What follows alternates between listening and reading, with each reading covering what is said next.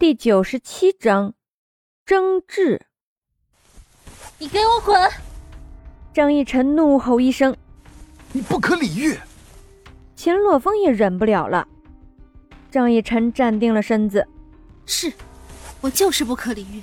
你去找一个通情达理的好好爱你吧。”张逸晨转身就走。张逸晨，你要是再走一步，你和我就玩完了。秦洛风对着张逸晨的背影喊道：“张逸晨，停住脚步，心痛的无法呼吸，调整了片刻，说道：‘记住，不是你和我玩玩了，是我和你玩玩了。’”张逸晨背对着秦洛风，继续向前走。秦洛风追了上去：“你要是真的要走，那我就将你的事情都说出来。”你威胁我。张逸晨这辈子最讨厌别人威胁自己，这比杀了自己的父母还更要可恶。钱洛风没有说话，看着张逸晨缓缓地回过头，脸上的笑容令人惧怕。你想说就说吧，但前提是你能够付得起代价。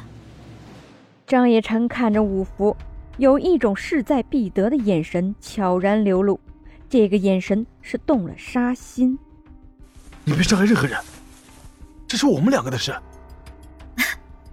你也知道是我们两个的事，为什么他要插一脚进来呢？他没有做错什么，不是吗？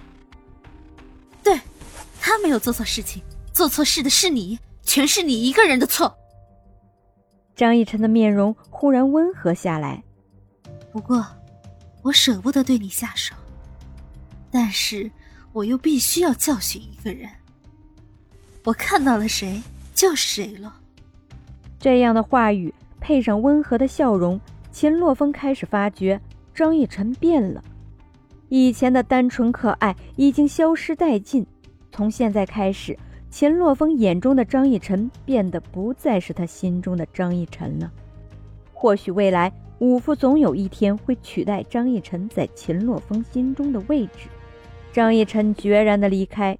两人看着张逸晨的背影，呆愣了许久。回府吧，秦洛风对五福说道。走到宫门口，刚好看到了张逸晨豪华的马车正准备开始走。马车四面镂空，顶上有红色的轻纱装扮。只见张逸晨坐在里面，神情凝重，眼眸似乎能透出寒冰。而秦洛风看着张逸晨，不明白到底为什么。张逸晨会变成这样一副冷冰冰的模样，将五福送上马车。秦洛风转身走向另外一架马车。到了府门口，秦洛风和五福两人从马车上下来的时候，一不小心引来了不少人的围观。这一对郎才女貌站在一起，堪比一幅完美的油画，哪怕是现代的古风插画师。都未必能画出来如此美丽的景象。紫衣女子香肩半露，发髻松软，发丝垂散在两边，微微上扬的樱桃小嘴儿，眼神中充满着温柔。而身边的秦洛风身着黑衣，眉头微皱，眼神深邃，薄薄的嘴唇微微张开一丝缝隙，帅得恨不得咬上去。两人看到众人围观，马上回到了府中。五夫回到秦府，并没有跟着秦洛风，而是朝着客房走过去，直接走到白逸晨的床边，看着他的额头满是豆大的汗珠，拿出一方手帕，轻轻地在白逸晨的额头上擦了擦，然后静静地坐在床边，轻抚着哥哥的白发。若不是知道哥哥只有二十多岁，在外人看来，会认为这个人是即将入土的老头。哥哥被人打伤，身上的内伤导致他一直昏迷。这条命能不能捡回来，还是未知。这已经是他昏睡的第十五天了。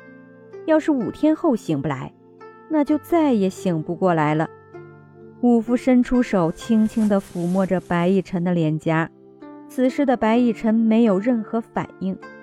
只能感受到他微弱的气息，气若游丝，仿佛下一秒就会死去。五福的眼角滚落出点点的泪珠，哥哥，你一定要醒过来呀！若是能给五福一个机会，五福一定会听他的话。但是现在一切看起来都晚了。此时的五福只盼着哥哥能醒过来。门被打开，五福扭头望向门口，只见秦洛风手里端着一碗药。你哥哥没事吧？虽说他这几天已经看到了白逸晨的情况，我不知道是好是坏，还得要看五天之后。给他喝下吧。秦洛风将药递给了五福，两人的手不经意的触碰，让五福羞红了脸。谢谢你，要不是你的话，我和哥哥都不知道应该要怎么安身了。张逸晨离家出走后的第二天。他就找到了秦洛风。不用。五福梨花带雨的样子令人心疼。是不是我的出现，让你和张小姐两个人闹别扭了？五福委屈地看了一眼秦洛风。秦洛风摇摇头：“不，你没有，你只是证实了一件事情而已。”听到秦洛风这样的回答，他才放下心来。给白逸晨喂完了药之后，捏着手帕坐在床边。可是我看今天张小姐看到我的时候，眼神好可怕。秦洛风皱了皱眉：“你不用管他。”看秦洛风这个样子，是很不愿提起张逸晨的事情了。武夫勉强的露出一个笑容：“好，一切听大侠的。”张逸晨回到张府。脸色很是难看，妾母问起，张逸晨也没有说话，只是皱着眉躲开了妾母。妾母摇摇头，完了，一定是秦洛风的事情。转而告诉了张夫人，张夫人觉得有些事情还是让张逸晨自己处理比较好，感情上的事儿他们也不能插手，不管是劝分还是劝和都不合适，若是分了。以后张逸晨要是后悔了怎么办？若是和好了，张逸晨受委屈了又怎么办？所以他们要做的就是给到张逸晨无限的宠爱，无论张逸晨最终的决定是什么，他们都会答应。哎呦，你这叫我怎么处理呢？很是无奈的看着妾母，这件事情着实让人烦心啊。其实这件事情挺容易的。俗话说“患难见真情”，我们弄出一个患难不就可以了吗？切莫灵光一闪，张夫人没听懂，“患难见真情”，那是要把张逸晨给弄垮了，还是应该把秦洛风给弄垮？秦洛风现在是大内侍卫统领，想要把人从这个位置上面拉下去，有点难度。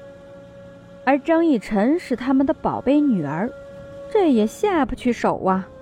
你听我说，叽里呱啦说了一大堆，张夫人很是高兴的点点头。